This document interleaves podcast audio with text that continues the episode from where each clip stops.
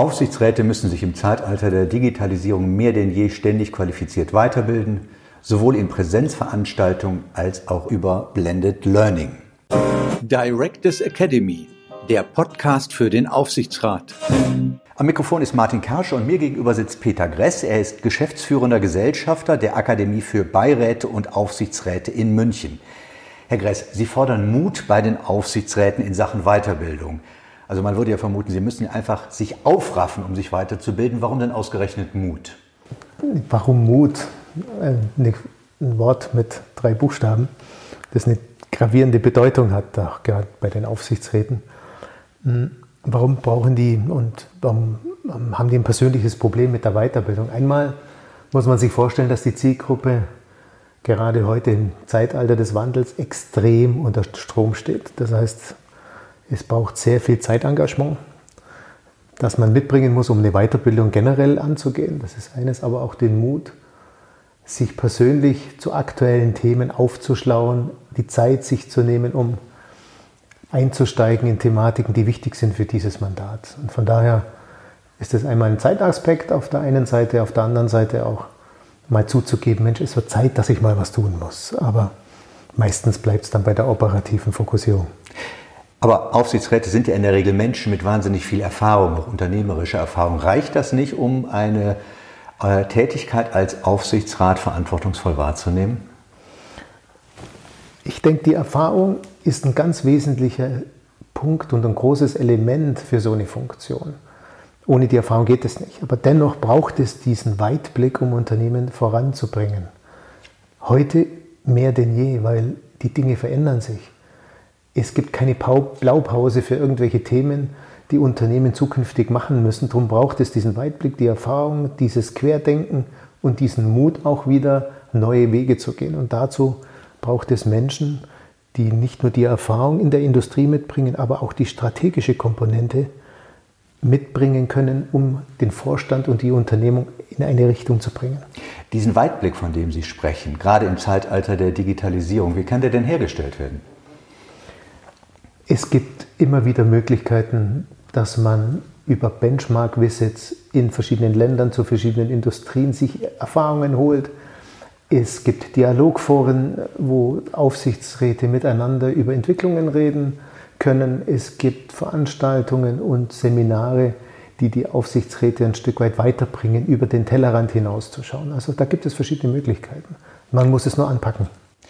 Was auffällt, wenn man sich mit der Akademie für Beiräte und Aufsichtsräte beschäftigt, ist, dass sie zwei Werte immer wieder hervorheben, die bei Aufsichtsräten im Vordergrund stehen, nämlich Verantwortung und Führung.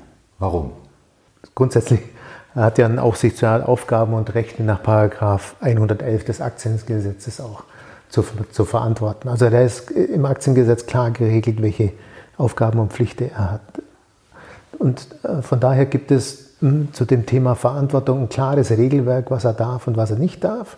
Und er hat die Verantwortung, das Unternehmen zu, mitzuführen. Er ist nicht verantwortlich für das Unternehmen in der operativen Ebene, aber er ist verantwortlich, die richtigen Entscheidungen des Unternehmens zu unterstützen und die Entscheidungen des Vorstands kritisch zu hinterfragen. Also das ist einmal die Verantwortung. Dann zum Thema Führung gibt es mehrere Aspekte, die auch im Aktiengesetz hinterlegt sind. Da denke ich bloß mal in Paragraph 111, äh, dass er ähm, eine allgemeine Organpflicht hat als Aufsichtsrat, äh, Führungsverantwortung zu übernehmen. Da gibt es unterschiedliche ähm, Ausprägungen bzw. Verankerungen. Das ist einmal das Thema Rechtswidrigkeit. Ist das Unternehmen dahingehend sauber aufgestellt? Dann, wie ist das Thema Ordnungswidrigkeit zu verstehen innerhalb eines Konzerns und die Zweckmäßigkeit. Das sind drei große Themen, die er der, im Blick haben muss. Darüber hinaus in Krisenzeiten den richtigen Blick in seiner Führungsrolle ähm, zu verankern hat und dann Früherkennungsmerkmale einer Krise auch drauf haben muss und muss Elemente annehmen in einer Führung entgegen des Vorstandes. Also von daher hat er eine originäre Führungs- Verantwortung zu Themen, die der Vorstand nicht leisten kann und soll und muss, aber auch dahingehend eine Verantwortung, dass er Gremien einsteuert und Verantwortung auch in das Unternehmen hineinbringt, damit die Themen im Unternehmen auch ein Stück weitergetrieben wird. Also das ist Führung und Verantwortung als Werteprinzipien eng verknüpft in seiner Aufgabe. Das ist ja auch eine Verantwortung oder auch eine Auffassung von Aufsichtsratstätigkeit, die ja weit über das hinausgeht, was man landläufigerweise nur mit Kontrolle bezeichnet hat. Also der Aufsichtsrat kommt regelmäßig ja. zusammen, schaut in die Bücher und dann geht er wieder nach Hause. Das ist heute anders. Ne? sehen Sie genau, das ist der Punkt. Und da hat sich so viel verändert. Ne? Früher war der Aufsichtsrat eher derjenige, der mal zum Kaffee einflog und sich kurz vorher vorbereitet hat auf die Agenda. Heute muss er wesentlich mehr Meetings machen wie früher. Vier reichen bei weitem nicht aus, weil sich Dinge verändern. Krisenzeiten einhergehen, Chancen erkennen, äh, jetzt erkennen werden können. Und von daher braucht ein Aufsichtsrat A mehr Zeit. Und das Profilbild hat sich komplett verändert. Auch die Dynamik hat sich verändert bei der Einstellung von Aufsichtsräten. Also das heißt, wenn ich so ein Amt annehme, dann möchte ich auch so ein Unternehmen voranbringen. Dann möchte ich auch Aufsicht haben, was der Name schon sagt, und Rat Sinne Begleitung auch wollen. Und von daher ist der Aufsichtsrat in seiner Funktion ein ganz spannendes Thema. Und es verändert sich auch im Profil. Ja, inwiefern verändert sich das? Sie sagten, die Einstellung hat sich geändert. Sind die Aufsichtsräte von heute andere von ihrer Einstellung her als noch vor 20, 30 Jahren? Ja, der öffentliche Druck der Transparenz an an Informationen macht das möglich, dass sich Veränderung einstellt. Ähm, es macht auch sich möglich, dass ähm, letztendlich die Aufsichtsräte erkennen in Gremien, hoppla, ich muss mehr tun als nur äh, das Protokoll abzeichnen oder den äh, nicht finanziellen Teil einer, eines Jahresabschlusses kommentieren, sondern er, die Aufgaben sind mannigfaltig und anspruchsvoller geworden. Und sie werden zu echten Gestaltern der Performance eines Unternehmens heute. Ja, das ist heute gewollt. Und, und die, das Interessante ist ja auch, dass ähm, die Investoren da viel mehr Druck machen wie früher. Der Kapitalmarkt hat die Kräfte jetzt verankert, die es auf den Aufsichtsrat übertragen werden, zu sagen, hier braucht es eine starke Persönlichkeit, um das Unternehmen neben dem Vorstand in die Zukunft zu bringen. Und da schauen Investoren mehr denn je dahinter. Ist das denn vor allen Dingen dann auch eine Entwicklung, die bei Kapitalgesellschaften, ich sag mal bei börsennotierten Gesellschaften zu finden ist, oder ist das eine Entwicklung, die wirklich breit über den gesamten Markt geht? Schauen Sie, so ein Aufsichtsrat kann natürlich auch in einem mittelständischen Unternehmen ähm, verankert werden, ja? wenn er mehr als 500 Mitarbeiter hat und eine gewisse Umsatzgröße. Hm. Die Rolle eines Aufsichtsrats, ein Unternehmen zu begleiten und zu entwickeln, kommt mehr und mehr. Schauen Sie die BaFin. Die BaFin macht viel mehr Druck ähm, in der Gesetzgebung, qualifizierte und zertifizierte Aufsichtsräte zu haben, weil sich auch in der Bankenwelt bekanntlicherweise viel getan hat. Ähm, das ist eine Kraft, die dort einhergeht. Die andere ist letztendlich, ähm, dass die Aufsichtsräte ein Stück weit gefordert werden, auch von, von, äh, von den Unternehmern selber, die dort ehrgeizige Ziele verfolgen. Mittelstand oder börsennotierte Unternehmen spielt keine Rolle. Wie versetzen Sie denn Aufsichtsräte in die Lage, ihre Tätigkeit so wahrzunehmen, dass sie die Zukunftsfähigkeit eines Unternehmens mitgestalten können? Also da gibt es zwei Dinge. Einmal muss die Persönlichkeit Struktur, Persönlichkeitsstruktur eines Aufsichtsrats gegeben sein. Er muss Elemente mitbringen. Er muss Erfahrung haben, er muss strategisch kompetent sein, er muss auch ein Stück weit in der Industrie zu Hause sein, er muss die Fähigkeit auch finanzieller Natur mitbringen, um eine Bilanz zu analysieren, aber er muss auch in der Lage sein, so eine MA-Transaktion auch mit zu begleiten und auch mit zu befürworten, ob es Sinn macht, diese zu tun. Also er braucht Instrumente, die ihn befähigt, so ein Amt kompetent und verantwortungsvoll auszuführen. Und diese Fähigkeiten vermitteln wir als Akademie. Das Werkzeug der Aufgabe. Und wie machen Sie das? ja. ja, unser Anspruch ist es, dieser Zielgruppe die besten Referenten mitzugeben aus dem Markt, die aus der Praxis kommen, die mitten in dem Thema stehen und äh, auch ein Mandat mit begleiten, um zu wissen, was braucht es als Aufsichtsrat, welche Instrumente braucht es als Aufsichtsrat, um diese Aufgabe gut zu erfüllen. Das heißt, wir haben allein bei uns über 14 Top-Referenten aus der Wirtschaft.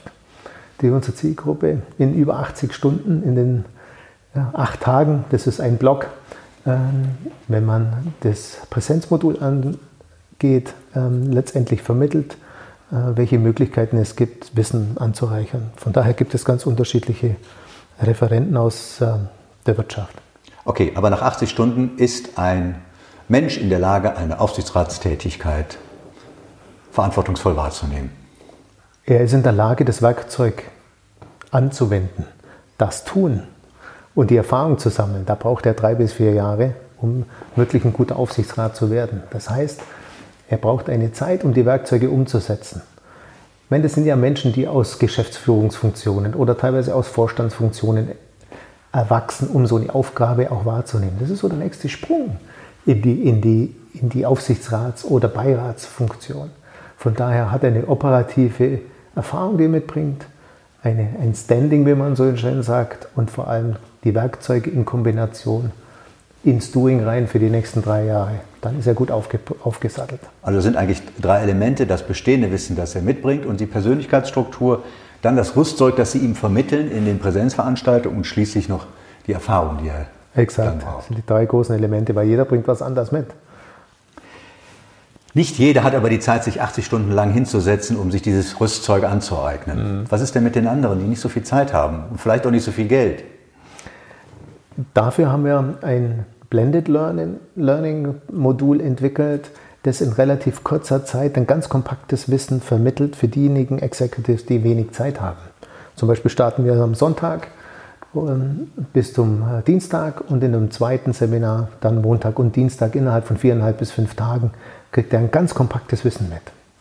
Also in kurzer Zeit aufgeschlaut, was es braucht, die wesentlichen Dinge wie Haftung, Recht, äh, Strategie und dergleichen mitzubekommen. Okay, es gibt dann also zwei Formen, einmal Präsenzveranstaltungen, einmal Blended Learning, das heißt Online-Veranstaltungen, die Sie anbieten. Es ist eine Kombination. Blended Learning ist nicht nur online. Wir haben das äh, Glück und wir, wir, sind auch glücklich darüber, mit der Directors Akademie in die Kooperation eingegangen zu sein, dass wir dieses Blended-Modul qualitativ anreichern. Das heißt, bei uns in dem Blended-Modul ist eine ganz kompakte Wissensvermittlung über, zwei, über viereinhalb Tage angesetzt und darüber hinaus kriegt er den Zugang zur Directors Academy, wo er dann Fachwissen abfragen kann, was er über, über, seine, über sein Tagesgeschäft hinaus noch anwenden kann. Also er wird vorbereitet auf der einen Seite durch verschiedene Materialien, die im Vorfeld zugesandt werden. Dann kommt er in den Kurs und anschließend über den Online- äh, Zugang kann er das Wissen dann vertiefen. Also eine intelligente Form in knapper Zeit mit hoher Intensität das kompakte Wissen zu vermitteln. Den Lehrgang, den die Akademie für Beiräte und Aufsichtsräte anbietet, um bei der deutschen Börse als qualifizierter Aufsichtsrat und Beirat mit Kontrollfunktion zugelassen zu werden, kostet 9000 Euro. Das ist eine ganze Menge Holz und vielleicht nicht für den Durchschnittsaufsichtsrat immer leistbar. Ähm, was bieten Sie denen denn an? Schauen Sie, wenn man das einfach runterbricht, 9000 Euro mit acht Tagen, dann sind wir beim Tagessatz von 1250 Euro. Das ist heute absolut nicht überzogen, das ist qualitativ anspruchsvoll und gut. Unser Preis-Leistungs-Verhältnis ist adäquat, vor allem dahingehend, was Sie dafür bekommen. Die 9000 klingen zwar viel, aber im Grunde, wenn Sie heute einen externen Kurs buchen, ist das das gleiche pro Tag. Von daher bekommt der Aufsichtsrat, der bei uns den Kurs macht, nicht nur den Kurs an sich, er bekommt ein Netzwerk mit automatisch von Referenten, die in der Wirtschaft stecken, das er nutzen kann. Er hat die Möglichkeit für ein Jahr in der Directors Academy online umsonst äh, diesen Leistungskatalog der Directors Academy in Anspruch zu nehmen und darüber hinaus eine Mitgliedschaft in einer der ja, Berufsverbände, die wichtig sind, um so eine Funktion als Aufsichtsrat in der Vernetzung zu erleben. Also von daher hat er ein Rundumpaket, hm, das mit 9000 Euro aus meiner Sicht sehr moderat bewertet ist. Gerade letzte Woche ist ja eines dieser Lehrgänge zu Ende gegangen. Wie war denn das Feedback bei den Teilnehmern? Also die Erwartungen wurden überfüllt oder übertroffen, äh, nicht überfüllt, übertroffen. Von daher äh, sind wir sehr glücklich, dass wir nach so acht Tagen wirklich Aufsichtsratsvorsitzende, Geschäftsführer, Vorstände auf so ein Niveau gehoben haben, äh, die dann letztendlich rausgehen und sagen, großartig hätte ich nie gedacht, dass ich noch was dazulerne und zwar aus Ecken, wo ich niemals vermutet hätte, dass da noch Lernbedarf ist. Und von daher äh, schaffen wir einerseits eine ganz private, vertrauliche Atmosphäre mit einer hohen Vertraulichkeit und einer hohen Professionalität und es freut den Leuten. Sie hatten ihn schon angesprochen, den deutschen Corporate Governance Codex. In der Neufassung von Mai 2019 steht ja nun, die Gesellschaft soll die Mitglieder des Aufsichtsrates bei den Aus- und Fortbildungsmaßnahmen angemessen unterstützen und über durchgeführte Maßnahmen im Bericht des Aufsichtsrats berichten. Was bedeutet das denn konkret? Dass der Druck größer wird durch die Öffentlichkeit und, den, und die Kapitalanleger zu verstehen, welche Qualifikation eigentlich in den Vorstandsetagen vorherrscht und letztendlich der Kapitalmarkt den Druck aufbaut, zu sagen, wenn wir schon verantwortungsvolle Positionen in den DAX und börsennotierten Unternehmen etablieren, dann wollen wir auch sicherstellen, dass die Person das Rüstzeug mitbringt für diese Aufgabe und nicht durch Empfehlungsmarketing, Klammer auf, der berühmt-berüchtigte private Steuerberater oder Wirtschaftsprüfer, Klammer zu, der die Funktion übernimmt, sondern auch Menschen, die das Rüstzeug und die Fähigkeit haben. Von daher ist es gut, dass der deutsche Corporate Governance Codex in die Richtung arbeitet. Ich persönlich äh, würde mir wünschen, dass sie noch einen Schritt weiter gegangen wären, äh, vor allem den Nachweisschritt auch letztendlich in Form einer Zertifizierung äh, zu hinterlegen, die ja die deutsche Börse ja auch anbietet die Prüfung auch anzu, äh, abzulegen. Von daher ist es, glaube ich, erst der erste Schritt dahin in die richtige Richtung. In der Formulierung ist ja von soll die Rede und das könnte man als Empfehlung interpretieren, aber man kann es ja durchaus auch so interpretieren, dass es eigentlich eine Fortbildungspflicht ist, wenn es in den Bericht des Aufsichtsrates hinein soll. Schauen Sie, Sie haben eingangs gesagt, die Aufsichtsräte brauchen mehr Mut. Auch selbst der deutsche Corporate Governance Codex Vorstand bräuchte ein bisschen mehr Mut, da eine Verpflichtung reinzupacken. Und äh, das Appell auch ein Stück weit Rechnung zu tragen, ist ja jetzt gegeben. Aber ähm, im Grunde ist es eine, äh, keine Verpflichtung, sondern ein, eine Sollfunktion, das ist richtig. Wie der ganze Corporate Governance Codex an sich, der ist ja auch äh, eine Sollfunktion im Sinn von keine Verpflichtung, sondern eine Empfehlung äh, und äh, nicht fest verankert im deutschen Aktiengesetz. Von daher folgen viele Unternehmen dem deutschen Corporate Governance Codex, der hm, äh, letztendlich auch zu erklären ist im Jahresabschlussbericht. Herr Gress, was würden Sie denn jungen Menschen empfehlen, die sich auf eine Aufgabe als Aufsichtsrat vorbereiten wollen? Im ersten Schritt ähm, eine gute Karriereplanung, das ist das Erste. Das Zweite ist Erfahrung sammeln in Führungsetagen, Erfahrung sammeln über den Tellerrand hinweg, über in andere Länder mit anderen Unternehmen. Ich glaube einfach, dass wir in Deutschland hm, immer mehr Führungskräfte brauchen, die aus anderen Ländern das Wissen auch von anderen Industrien und anderen Gegebenheiten mitbringen müssen.